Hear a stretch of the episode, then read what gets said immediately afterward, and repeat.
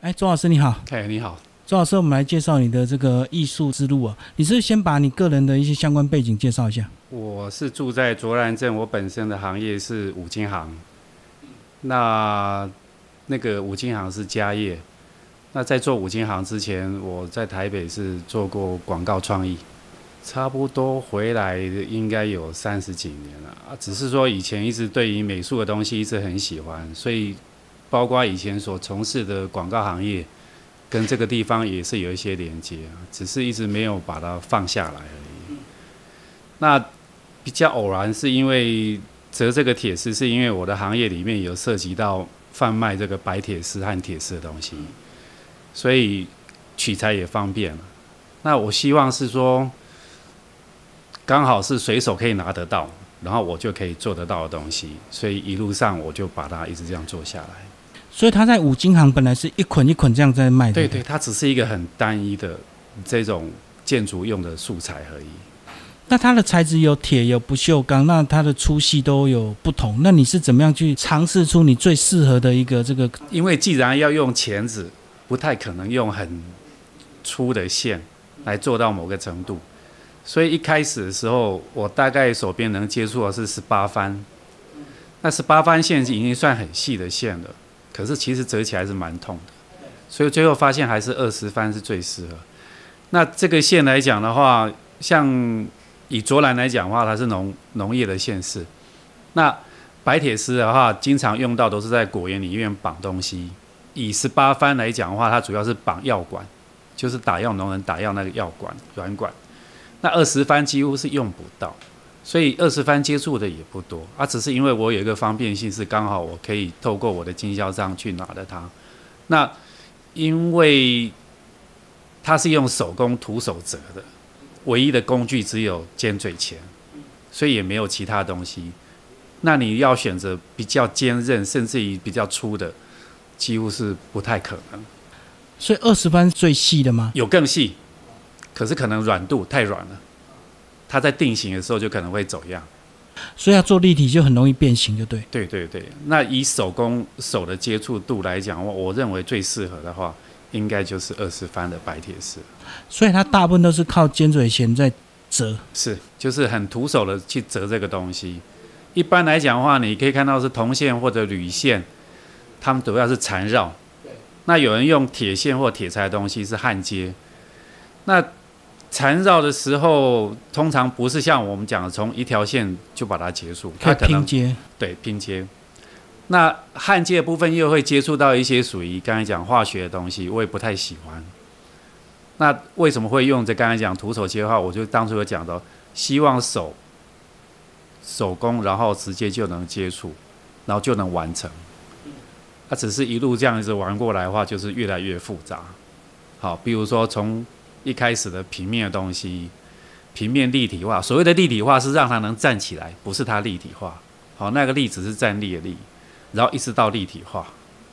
好，我举个例子，就三个阶段就对。对对对，你现在看到这一只完全立体化，这是完全立体化。那这一只的话，它就是一只百步蛇。那我们百步蛇有几个特征？蛇突，好，它的三角形的突。然后还有，这里面还藏着两颗毒牙，好舌头，舌腹的鳞纹和舌舌身的鳞纹是不一样的。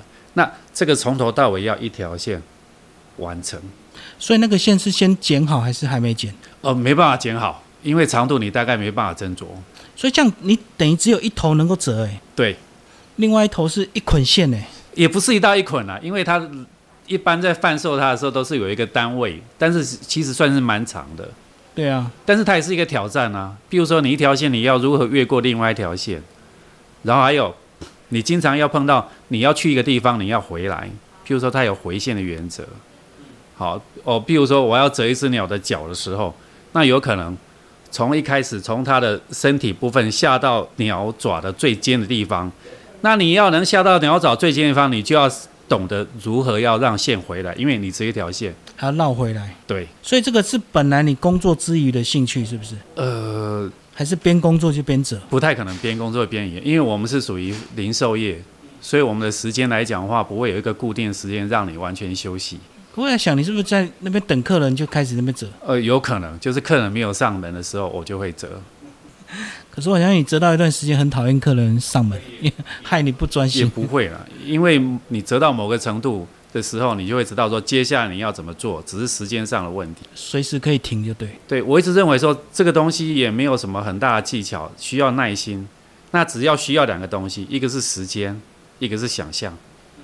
为什么说需要时间？这第一个你不知道什么时候可以完成，或者像我讲的，我的那个形态来讲的话，不可能告诉你说一个固定的时间给你，然后你去完成它，不可能。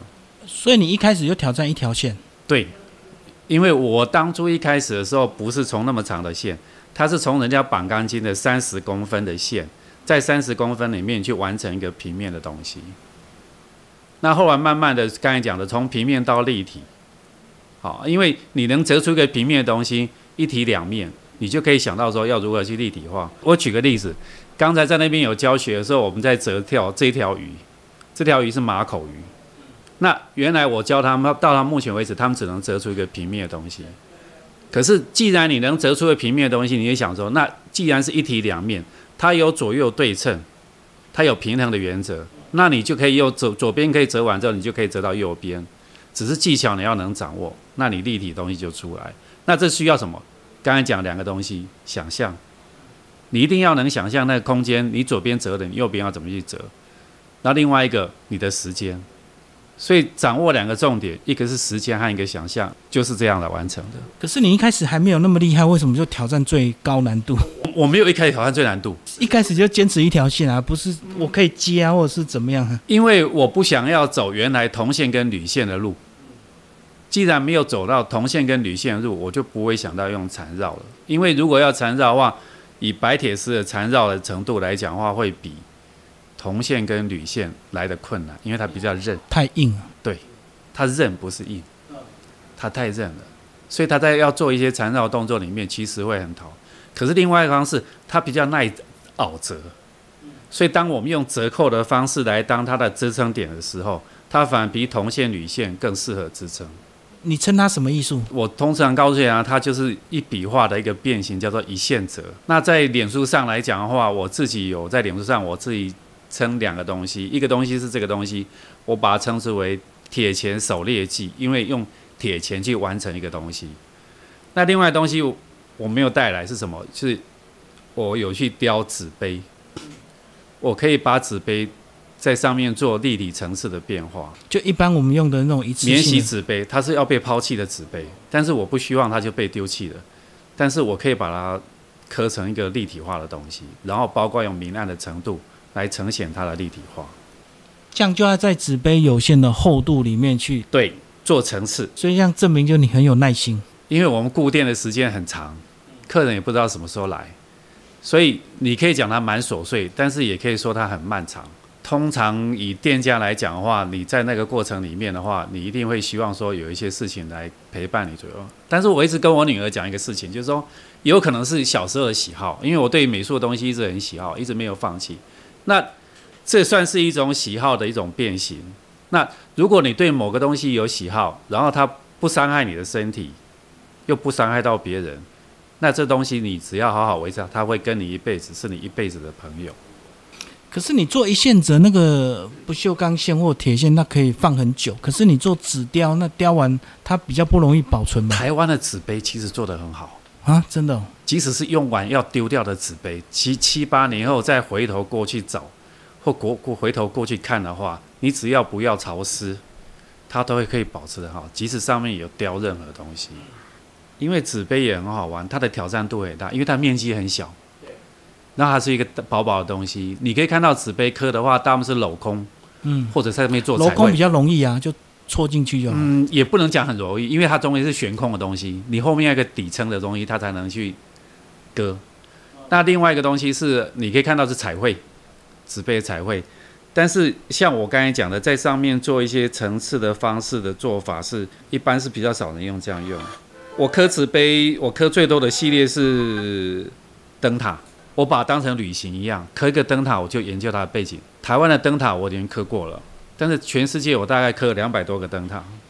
刻就顺便了解它的这个背后。对，其实跟我们历史读起来的话，很多东西可以互相呼应。我举个例子，我们都知道直布罗陀有一个欧洲灯塔，那这个欧洲塔大家认为直布罗陀其实距离非洲最近的地方，其实非洲 距离欧洲最近的是塔里法角，不是直布罗陀角。塔里法角是在靠近大西洋那一边，不是靠近地中海这边。但是因为塔里法它很平，所以没有办法去控制那个海峡的出入口。那直布罗陀为什么会变成很重要？原因是因为直布后面有一个直布罗陀岩，它是一块很大的石头，所以那很块大的石头之后，它可以在上面设立一个要塞，它就可以控制海峡的出入。那那座灯塔，我是刻那座灯塔去研究它的背景才知道，哦，我们读过历史为什么它那么重要？但它其实不是欧洲距离非洲最近的地方。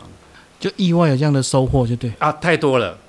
我我我举个例子，我刻了一个西班牙的特拉法加灯塔，但是后来才发现说，英国伦敦有一个广场叫特拉法加。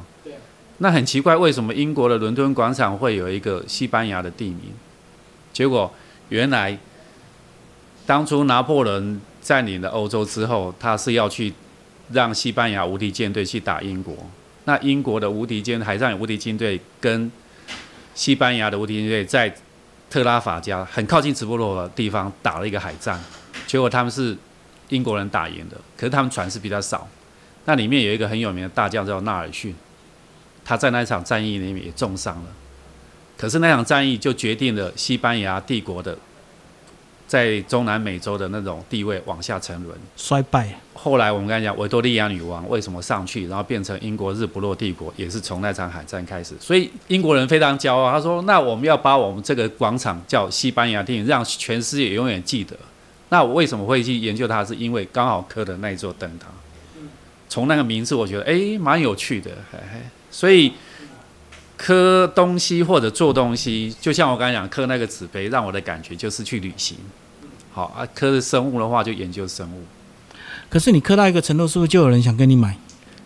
你就不知道，突然不知道怎么定价。我不敢全世界讲，全世界没有。但是在台湾的话，应该去看 YouTube 或怎么样，是应该没有看过人家用白铁丝一线折折东西，这是一个没有。然后另外一个也没有看人家刻纸杯，这个也没有。所以也就是跟变成刚才讲的。也不能讲说有事无行了，因为根本就没有那个事，也没有那个行。对对对。但是纸杯的话，对我来讲，它是另外一个天地。那这个这个折铁丝的话，也是单纯的另外一个方式。对。但是我我所选用的工具都是最简单，包括你们刚才看到那个刚才讲那个纸杯部分，很简单，十块钱的美工刀。好，没有什么特殊的工具。那这个。这个虽然是白铁丝，它用的也就是大概七八十块、八九十块的那个工具，成本可能更低，因为它只是一个一般的建筑用材，不是特殊用材，而且是几乎是每个人都买得到的东西。那纸杯就更不用讲了，它就是本来喝完就要丢掉的。所以对我来讲的话，能产生这样的东西，我不能讲是艺术，因为这太狂大了啊，太太自自自我多大。但是我会认为说。在生活面，它可以变成一个生活面很有意义的东西，应该是要随手可以取得，甚至于可能要丢掉的东西。但是透过你的这样的工手续或这样的动作之下，它可以被留存下来，然后甚至于变成价值是不一样的。所以它是另外一种环保，可能没有到那么伟大，但是也可以这么讲吧。本来它该被。丢掉了，后来因为磕了东西之后就被意外被留下来。好，那当你熟练到一个程度的时候，你是不是就会想要挑战一些比较大型的作品？没有哎，可能会有挑战比较繁复的，不会是大型的作品。形状复杂。对对对，我我举个例子，你看到这个是蛮小，对不对？可是其实这个挑战度不会比这个挑战度小。为什么？因为第一个，你的钳子要在很小的空间里面去做转折，这反而是一个很难的。那有可能会挑战是什么？更繁复的东西。结构更复杂，对对对，但是你刚才讲的要让它变成很大型的来讲，因为它要受限于它的素材，它就是一个二十番的铁线。譬如说，如果我有一个作品，我决定要让它两年完成，那就可能可以做到很大。可是我可能也没有那么多的一个时间去经营两年的时光，完全丢下去去经营那样作品，因为对我来讲会比较困难。我的工作按我的场域，那对我来讲的话，最主要是。这个东西能不能在我生活里面带给我乐趣？和喜欢。那是不是可以赢得别人的欣赏或怎样方式？我觉得我也没有办法去可以做那个，只是说它有一个差异性，就是这个东西是没有没有人这样做。看不到。好，那后来又怎么样把它变成一套课程 DIY 体验？于是很多人就叫你教他，然后就摸索一套这个教案。这个应该要问那个今天你让你来访问我那个李先生，因为是他们当初去经过我店里面的时候，他就刚好就看我在折这条百步蛇，那刚好只有成型大概不到十分之一。那后来他们就有机缘，都告诉我说愿不愿意来这边授课。那我想说，有如果有人愿意去学它，因为第一个它不是一个很不像一些美术性的东西，需要一个很高阶的东西。譬如说，他可能需要买一些很特殊的器材，或者说他要很高的技术或本领，没有。所以我只是让人家能走上跟我一样的路，然后享受一样的乐趣，所以让我有这个动机来做这样的教学。这个是重点。那至于后面会不会有其他的推广或怎么样子，我觉得那个都是缘分。可是你也是要思考怎么样把很复杂的东西变很简单的方式啊。哦，有让大家一看就会。我举个例子，我必须像这次来教学的话，我必须先从我一开始最粗浅的部分去回溯，回溯到那个部分，然后把它形成一个可以让人家接受，然后一个，所以我还是有写一些比较简单的方式和一些教材的部分。步骤图吗？包括那个部分，因为这次这次教学就有提供给他们，哎，就这些线稿、步骤线稿都必须要提。那一开始最简单的图案是什么？今天折的是，就是刚才讲，你现在看到这是马口鱼，今天是让他们折平面的马口鱼。但是一开始的时候，因为我们折这个铁丝有两个技巧，一个是折扣，另外一个是越线。越线就是如何你让一条线越过另外一条线的一个技术。对，那。这两个技巧一开始让他们学习的时候是学习折花，因为花朵的形状是最简单，但是它又涉及到这两个领域，包括简单的叶子。那接下来才开始会进入到物体的东西，平面物体的东西。所以一开始是从折花的方式开始。你可以看到这个就是一开始的线稿，好，那你看到从花叶的那个并并叠的方式到它交交错的方式。然后包括它叶子部分，那有涉及到基本的折扣的几个技巧，基本技巧。所以，那这个折完之后，我们再开始有折到一些动物的形状。那为什么选择这些动物？是因为斯坦是属于这边浅山的地形，那这几个动物都会跟他们在这边会有出现，常常会看到。对，容易看得到东西。那那个李先生是属于苗栗县那个生态。学会的理事长，所以他也希望一开始就跟他们这边有这样的一个连。那上一堂课我们去折到是百步蛇，好，包括蛇的纹路，简单的纹路。但是你可以看到这个就是平面的，这个跟这个的差异就很大。